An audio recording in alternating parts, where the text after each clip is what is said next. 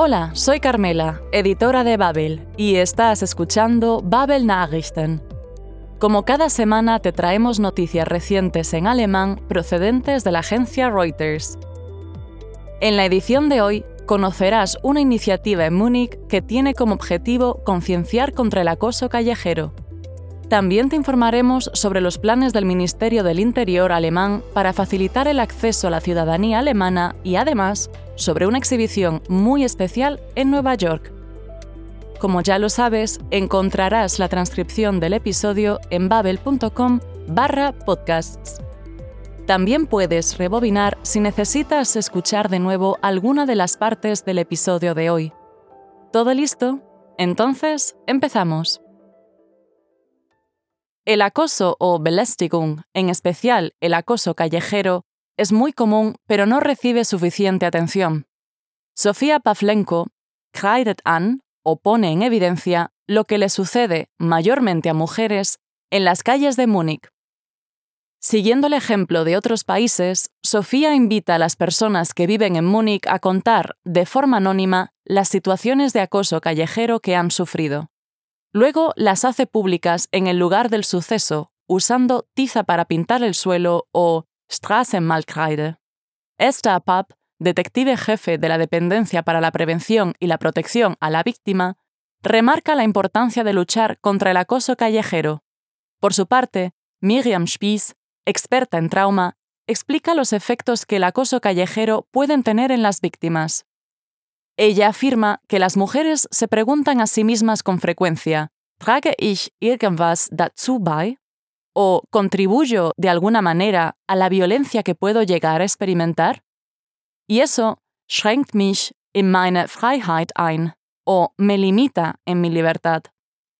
Esperemos que una mayor concienciación y solidaridad ayuden a disminuir los casos de acoso callejero.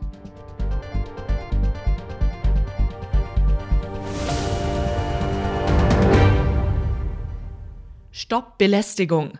Sophia Pavlenko kreidet hier an, was mitten auf der Straße in der Nähe des Hauptbahnhofs in München passiert ist.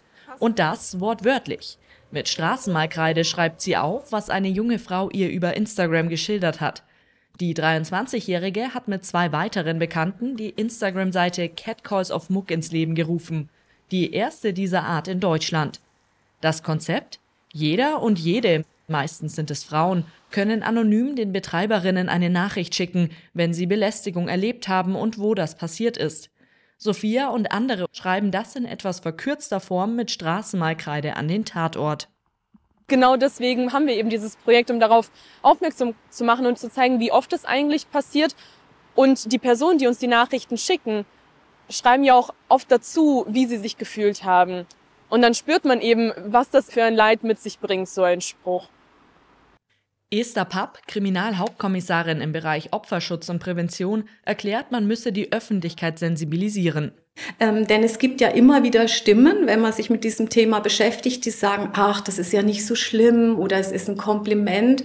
Und das geht natürlich gar nicht. Kein Mensch möchte wie ein Sexualobjekt behandelt werden. Jeder will sich einfach frei bewegen und nicht von anderen in so einer absolut miesen Art bewertet werden.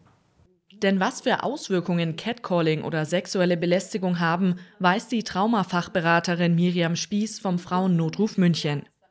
Also wir viel damit beschäftigt sind, wenn wir das Haus verlassen, zu überlegen, ähm, trage ich irgendwas dazu bei, dass ich Gewalt erleben könnte. Das heißt, es schränkt mich schon mal sehr in meiner Freiheit, ich selbst zu sein, ein, bis hin, dass wir eben uns selber die Schuld dran geben, uns Vorwürfe machen. Ähm, Frauen ziehen sich sozial zurück. Deshalb kämpfen Sophia und ihre Mitstreiterinnen weiter dafür, dass Catcalling und sexuelle Belästigung mehr Aufmerksamkeit bekommen, dass sie es in Zukunft hoffentlich weniger ankreiden müssen.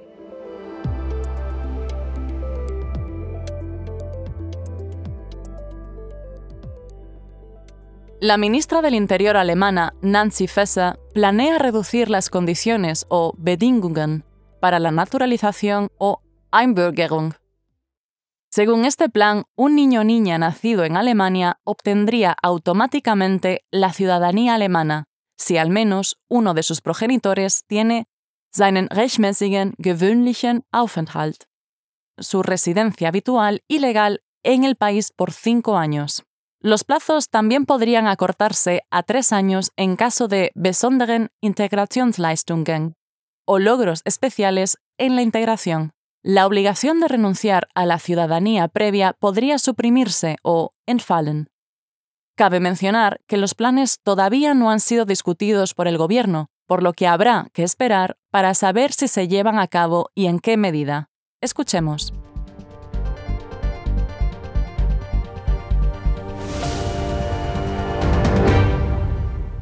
Bundesinnenministerin Nancy Faeser will einem Medienbericht zufolge die Bedingungen für die Einbürgerung in Deutschland deutlich herabsetzen.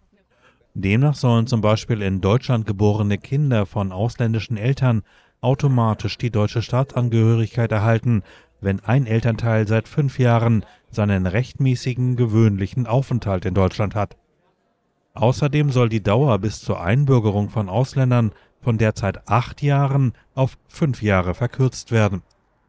Bei besonderen Integrationsleistungen sei sogar eine Einbürgerung bereits nach drei Jahren möglich.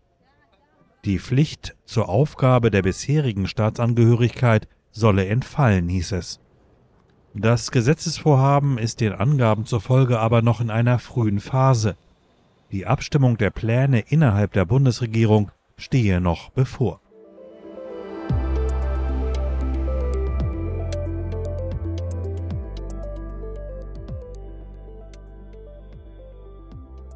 Una exposición de Navidad sensacional.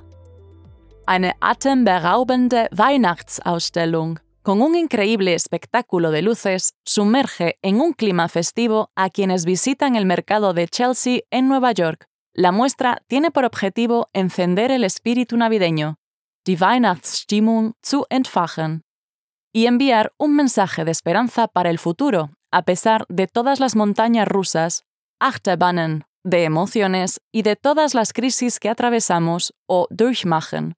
La muestra usa tecnología digital que fue desarrollada expresamente, eigens entwickelt, para ese fin. Vayamos entonces a Nueva York para empaparnos de ese espíritu navideño.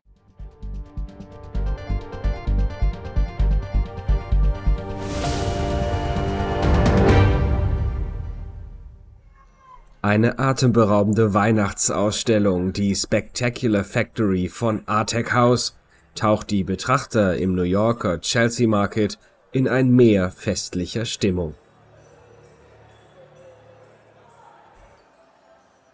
Der Artec House Gründer erklärt, es geht darum, die Weihnachtsstimmung zu entfachen, die Hoffnung, die strahlende Zukunft.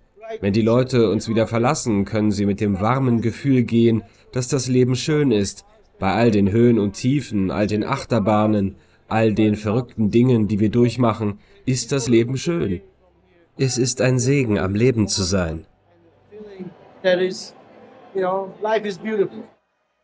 Die digitale Technologie wurde eigens entwickelt, Bilder werden auf Panoramabildschirme projiziert. Es entsteht ein Multiversum der Feiertagsstimmung und das noch bis zum 8. Januar.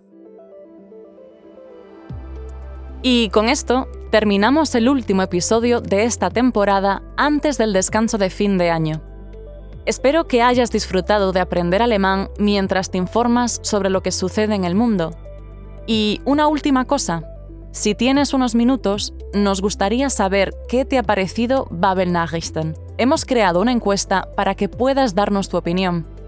Tus respuestas nos ayudarán a mejorar el podcast y así poder ofrecerte un producto que satisfaga más tus necesidades de aprendizaje. El enlace de la encuesta lo encontrarás en la descripción del episodio. Y ahora sí, nos despedimos. Muchas gracias por escuchar Babel Nachrichten. En nombre de todo el equipo, te deseamos unas felices fiestas. ¡Hasta pronto!